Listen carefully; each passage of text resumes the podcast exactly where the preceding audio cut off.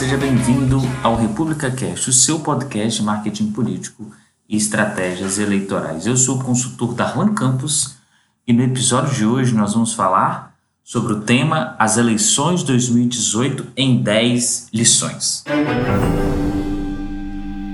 No episódio de hoje nós vamos adentrar o nosso olhar sobre as eleições 2018. Mas por que voltar o nosso olhar sobre as eleições de 2018? Que ela traz para nós de elementos importantes que podem nos ajudar a tocar o nosso projeto político ou dos nossos assessorados agora em 2020? As eleições de 2018 marcam uma mudança de época na construção na estruturação de estratégia, na forma de organização de campanha que vinha sendo colocada até o ano de 2018. E como compreender este novo cenário se não olhar para o que a eleição 2018 nos ensina de aprendizado? Por isso eu queria destacar é, 10 elementos importantes que saltam aos olhos das eleições 2018 e que podem nos ajudar, nos dar pistas de ação agora para 2020. Primeiro elemento importante que eu queria destacar, o primeiro eixo, é a importância da pré-campanha.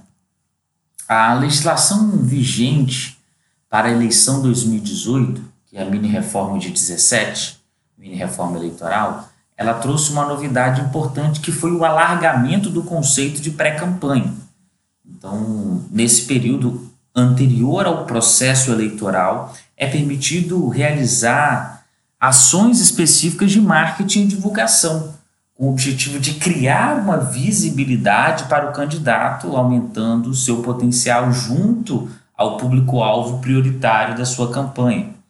E se a gente pegar é, Jair Messias Bolsonaro no ano de 18 e no ano de 17 e pegar Lula, eles foram que de alguma forma melhor compreenderam isso. Então, o PT passou a realizar as chamadas caravanas pelo Brasil e a politizar todo o julgamento do ex-presidente na Lava Jato. Então, sem entrar no mérito jurídico da estratégia, do ponto de vista político, a gente pode avaliar que foi uma estratégia de sucesso, uma vez que a rejeição do ex-presidente caiu e sua pontuação subiu durante todo esse processo em que houve as chamadas caravanas pelo Brasil. Mas foi Bolsonaro quem melhor aproveitou o Instituto da Pré-Campanha. Então, sem uma estrutura partidária sólida, capaz de mobilizar uma militância em torno da sua candidatura, Bolsonaro aproveitou-se de um ambiente social propício para o surgimento de uma candidatura do campo conservador e ocupou um espaço de oposição ao PT que antes era do PSDB. Então, as caravanas, entre aspas, as palestras de Bolsonaro pelo Brasil, é, andando de fato e construindo com um público que tinha ligação com os temas que ele gostava de falar e de trabalhar, foi construindo uma audiência ao longo do tempo dentro dos seus canais prioritários. Então, tudo isso construiu um elemento importante que deu é, substância para que ele construísse a sua pré-campanha e chegasse competitivo ao período eleitoral. Então, todo esse processo da pré-campanha foi fundamental para que Bolsonaro chegasse dentro do período eleitoral competitivo dentro do cenário. Então, primeiro elemento a se destacar, como está a sua pré-campanha? Olhando para o seu projeto político hoje, como você está utilizando a sua pré-campanha. Segundo elemento, olhando ainda para as eleições 2018, é o dinheiro é importante, mas ele não garante a vitória. É impressionante como as aspirações, os problemas e as expectativas das sociedades políticas, em maior ou menor grau, elas se assemelham. E é até natural que seja, porque o Brasil está é, havendo uma tamanha concentração de recursos na esfera federal e que os estados e municípios estão perdendo a autonomia, nivelando a sociedade por baixo. O que espanta é que as propostas, os encaminhamentos de soluções são muito padronizadas, então, ou seja, falta criatividade, falta inovação. Então, quando há dificuldades orçamentárias, é fundamental que as campanhas tenham uma coordenação de campanha que faça um bom planejamento de custos, gerenciando a campanha de forma profissional e utilizando a criatividade na hora de utilizar os escassos recursos presentes na campanha. Mas é, dinheiro não é o fator mais importante de uma campanha eleitoral, mas é a estratégia. Com a criação do teto de gastos, tornou-se ainda mais importante uma estratégia assertiva. É, entretanto, a gente deve destacar que, a fim de ganhar uma eleição, é necessário que a campanha oferte o capital mínimo necessário de acordo com a estratégia que é proposta para comunicar adequadamente a mensagem ao seu target. Uma estratégia ruim, mesmo com um monte de dinheiro, vai ser um fracasso. Da mesma forma que uma boa campanha, uma boa estratégia sem dinheiro suficiente para sustentá-la, ela terá dificuldade e tenderá a falhar.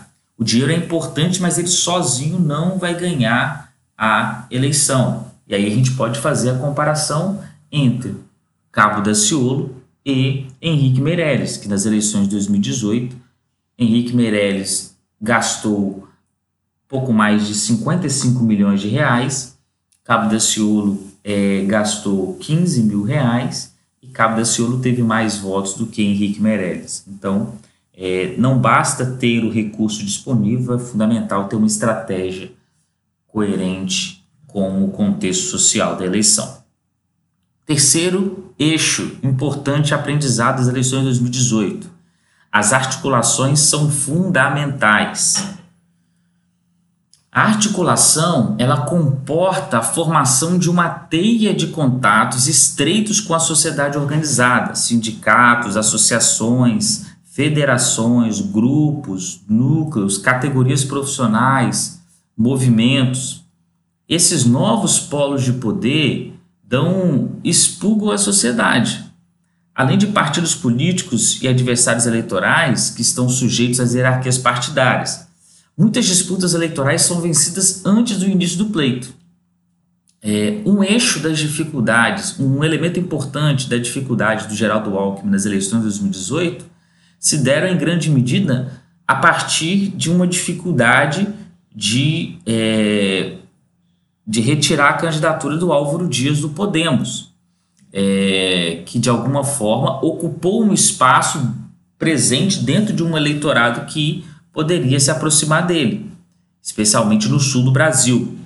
A tentativa de compensar isso foi trazendo a gaúcha Ana Amélia do PP como a sua vice. Né? Então, o, o PT, por outro lado, foi capaz de neutralizar um adversário direto no seu campo progressista né, antes do jogo começar. É, havia um alinhamento com o PSB e um flerte do PSB com Ciro Gomes do PDT, o que traria mais tempo de TV para ele e uma estrutura partidária ainda maior é, em cima de bons candidatos, quadros que o PSB tinha em torno do Brasil para disputar as eleições, especialmente para governo e Senado.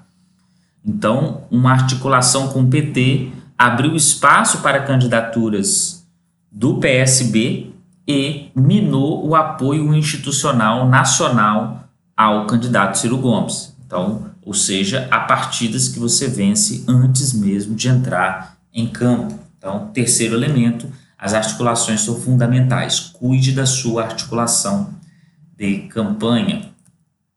Um quarto eixo importante das eleições de 2018 que eu queria destacar é o elemento da transferência de voto. Transferência de voto não é automática. A transferência de voto ela não é um, um fenômeno simples de compreender. É, ela ocorreu algumas vezes na história do Brasil e a maneira como se deu pode ser instrutiva em relação ao que ocorreu nas eleições de 2018. São duas as transferências de votos mais conhecidas é, da história do Brasil. Né? O apoio de Vargas a Dutra, que definiu o resultado da eleição de 1945, e o apoio de Brizola a Lula, que definiu a transferência de votos é, no Rio e no Rio Grande do Sul durante o segundo turno das eleições de 89. Lula foi capaz de transferir votos a Fernando Haddad, apesar do do curto é, tempo de campanha que o ex-prefeito de São Paulo teve como candidato. Isso foi possível devido à estratégia de campanha petista de colocar Haddad como vice e usar tanto a TV e a internet como canais prioritários do partido para fazer a conexão com o eleitorado petista. É, entretanto, a transferência de voto ela não é automática e a dificuldade que a saída do Lula dentro do processo eleitoral dificultou o processo de transferência de voto para o eleitorado petista. Então, atenção, cuidado, porque a transferência de voto não é um elemento automático. É fundamental utilizar bem as estratégias e aproveitar do que pode ter de transferência de voto, entretanto, ela não é automática. Quinto elemento é uma eleição ela é definida por um binômio, o candidato da mudança ou da continuidade. Então, você vai ser o candidato da mudança ou o candidato da continuidade? Em 2014, a, a presidente Dilma ela posicionou-se no campo da mudança, mesmo disputando a reeleição. E aí havia um mote naquela época: governo novo, ideias novas. Esse era o slogan. O objetivo era deslocar o primeiro mandato do segundo, acompanhando o sentimento da opinião pública que ansiava por mudanças o resultado da estratégia todos já conhecem. É, em uma eleição é fundamental que a campanha alinhe o tom utilizado na comunicação. Em 2018, o candidato Meirelles posicionou-se como mudança, distanciando-se do atual presidente Michel Temer, que era do mesmo partido. Agora, a questão que fica: se você é do partido do governo, foi ministro do atual governo, com fortes identificações com ele, dificilmente você vai conseguir ser identificado como candidato à mudança. Henrique Meirelles, do MDB, então, buscou na campanha se aproximar do eleitorado lulista, enfatizando sua ligação com o petista a partir do mote Chama Meirelles. Entretanto, na mente do eleitor, a ligação com Michel Temer é muito mais forte, muito mais recente, o que dificultou, dificultou a estratégia de ser o candidato da mudança. É, então, a dica aqui é compatibilize a sua imagem com uma tendência predominante, respeitando os limites impostos por sua personalidade e sua história de vida. Nem toda associação vai ser possível diante da história, do momento e do contexto do seu processo eleitoral que você está em disputa. Sexto elemento: o posicionamento de campanha é fundamental. Posicionar sugere a ideia de assumir um lugar no espaço Guarde isso. Posicionar-se sugere a ideia de assumir um lugar no espaço. Então, posicionamento eleitoral significa ocupar um espaço na percepção dos eleitores. Esse lugar ocupado ele vai ajudar a atingir um determinado objetivo. Então, corresponde a identificar e assumir um lugar que ofereça um potencial de crescimento que torne a candidatura competitiva dentro do ambiente de concorrência com os demais candidatos. E aí, três elementos são fundamentais é, na hora de definir um posicionamento. O elemento um é o que nós chamamos de foco. O foco de uma candidatura é, em última análise, seria a razão mais forte e convincente pelo qual os eleitores devem votar em um determinado candidato e não nos outros. Quantas vezes você pergunta para um pré-candidato por que motivo o eleitor deve votar em você e ele não sabe responder isso? Então, Encontre o foco da sua candidatura. Qual a razão mais forte e convincente pela qual os eleitores devem votar em você e não no outro? Segundo elemento importante da construção de um posicionamento é a imagem. A imagem do candidato, portanto, é um dos, dos elementos chaves no posicionamento da sua candidatura. A primeira exigência que a imagem deve atender é possuir um alto grau de coerência com o foco da campanha e com suas propostas a gente já liga o terceiro elemento, que são as propostas, ou seja, aquilo que você, enquanto candidato majoritário ou proporcional, está propondo como diferencial da sua campanha. Então, atenção para esse processo. Se a gente pegar a eleição 2018, a campanha da Marina Silva careceu de um posicionamento mais claro, que possibilitasse contrapor as fortes estruturas partidárias adversárias. Como ela não fez, sua candidatura sai de mais uma campanha eleitoral é, sem tornar evidente na mente do eleitor o que ela defendia. Então, muita atenção para isso. Sétimo elemento: ataque as fortalezas do seu adversário. É um elemento importante aqui eu quero é, citar um autor que é o Daniel Skibel. Daniel Skibel defende uma tese de que a gente é, é, o ataque em campanha, o ataque às fragilidades do candidato, elas devem ser colocadas em perspectiva. Por quê? Nem sempre é, você consegue tirar da mente do eleitor daquele candidato, você consegue atingir a mente daquele, daquele eleitor atacando as fragilidades dele. Porque em muita em grande medida, a maioria deles as fragilidades já são conhecidas. Então, essa é uma tese que ele defende que eu acho muito interessante que vale a pena a gente ficar atento. Porque há cenários políticos eleitorais em que o ataque não é apenas válido, mas ele é o único caminho possível. Por exemplo, quando dois candidatos disputam o mesmo lugar na mente do eleitorado, ou quando um deles tem uma vantagem significativa sobre o adversário. E, e ainda quando quem vem atrás tem força e recurso suficiente para lançar e sustentar uma ofensiva para conquistar o primeiro lugar. Entretanto, há um erro de enfoque importante na estratégia tucana, por exemplo, de 2018. Os ataques eles focaram nas fraquezas do Bolsonaro. A estratégia de ataque mais eficaz é aquela que atinge a força do adversário. Trata-se de, de, de detectar exatamente onde a sua força reside para o público que a suporta. Será nesta fortaleza onde você pode encontrar algo inesperado, que é a sua fraqueza implícita. Porque toda força tem, em sua essência, uma fraqueza que acompanha e que é inevitável. Os eleitores de Bolsonaro têm clareza das fragilidades do seu candidato. Então, focar todas as energias ali pode causar um efeito contrário. Mas quando o ataque está nas fortalezas, então há uma parte desses apoiadores que vem como a principal razão para votar naquele candidato rompido. Se na estratégia de campanha atacar seu adversário em suas debilidades, poderá fazer algum dano, entretanto pode, em alguns momentos, nunca derrotá-lo, que foi o que aconteceu com Bolsonaro. Os eleitores tendem a votar apesar dessa debilidade. De outro modo, só poderá derrotá-lo com um ataque exitoso contra as suas fortalezas. Oitavo elemento: a marca política se constrói muito antes das eleições. No processo de construção de uma marca política, não é algo simples, é preciso de tempo para que ela se consolide. O imediatismo da classe política brasileira dificulta a construção de uma identidade mais sólida e planejada, deixando as marcas políticas à mercê do causuísmo.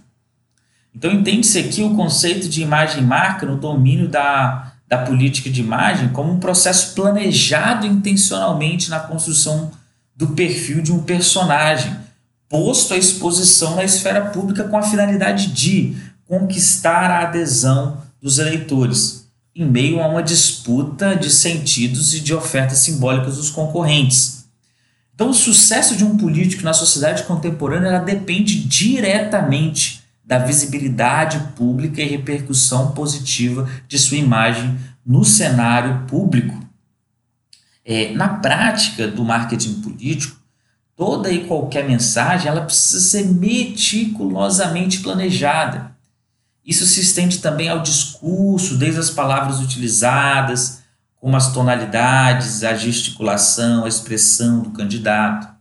Então, é, a imagem marca, ela constitui uma, uma referência identitária na política, numa sociedade marcada pela era da imagem, de uma prática política que se realiza nos padrões de comunicação configurados pela linguagem midiática. Então a marca política ela se constrói muito antes da eleição. Muita atenção com isso. Nona característica, uma lição que a gente pode tirar das eleições 2018. O voto não depende apenas do candidato. O voto não depende somente dos candidatos ou da campanha eleitoral, mas também do clima social que permeia todo o processo. Quanto mais serena, satisfeita, feliz e normal as pessoas percebem em sua vida, maiores possibilidades poderá ter um candidato governista. Esse clima social tem um componente real, apoiado muitas vezes nos pilares da economia e segurança, e um componente meramente perceptivo, que se constrói em grande medida a partir da agenda pública e midiática. A decisão do voto de um eleitor é normalmente o produto último de um conjunto complexo de identificações, valores, crenças, atitudes. Então, conhecendo esses componentes do eleitorado, pode-se estimar a probabilidade de que certos grupos de eleitores podem ser influenciados em sua decisão de voto por um tipo específico de comunicação. Então, em uma campanha, é essencial separar as atitudes políticas conjunturais e as atitudes políticas fundamentais.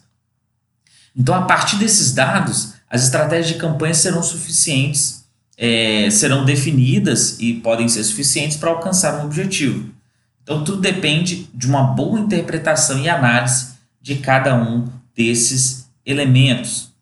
Então, atenção para esse clima social que tem um componente real presente, que muitas vezes é levado pela economia, e um componente perceptivo que se constrói em grande medida a partir da agenda pública e da agenda midiática. Décimo elemento que eu quero destacar: quem é o culpado pela sua derrota eleitoral? Em todas as eleições há apenas um vencedor. Os outros candidatos são derrotados. A maioria perdeu. Raramente o perdedor analisa as causas da sua derrota, mas frequentemente o perdedor ele vai distribuir a culpa. O culpado é o outro partido que ganhou, o culpado são os assessores, o culpado é o conjunto dos meios de comunicação, os marketólogos, assessores, a militância ou quem sabe quem. Mas alguém tem que levar a grande parcela da culpa pela derrota eleitoral. E quanto menos discute sua derrota, mais o jogo está caminhando para a próxima derrota. A música dos derrotados é uma canção triste, monótona e repetitiva. Em geral, porque não se compreende bem quem é o seu eleitor. É óbvio, mas é esquecido. Em qualquer eleição ou resultado, há mérito do vencedor, virtudes, e há erro nos derrotados, sempre. Pensar de outra forma seria suicídio. Os tempos mudaram, as eleições também, os derrotados os vencedores também precisam mudar. Mas há um erro de comunicação política que insiste acontecer em todos os lugares. Um erro de análise que, parece, que aparece com frequência em campanhas eleitorais por todo o Brasil.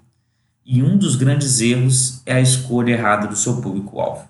Então, identifique bem o culpado pela sua derrota eleitoral, as causas que levaram à sua derrota eleitoral e ajuste e se prepare para um novo processo de disputa.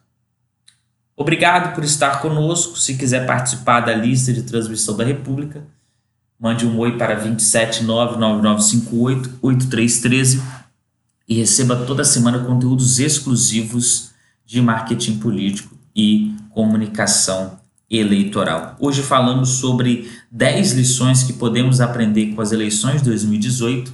Falamos primeiro da importância da pré-campanha, depois falamos que o dinheiro é importante, mas não garante eleição. Três, falamos sobre as articulações, que elas são fundamentais. Quatro, falamos que a transferência de voto ela não é automática. Cinco, falamos que o candidato que você tem que, ou você é o candidato da mudança ou o candidato da continuidade. Seis, falamos sobre o posicionamento de campanha, o quanto isso é fundamental. Sete, falamos sobre os ataques, o ataque dentro da campanha e o quanto é importante focar nas fortalezas do seu adversário. Oitavo, falamos sobre a marca política e o quanto isso se constrói muito antes das eleições. Nono, falamos sobre o voto e que o voto não depende apenas do candidato. E 10. Quem é o culpado pela sua derrota eleitoral. Obrigado por estar conosco e até o próximo República Cash.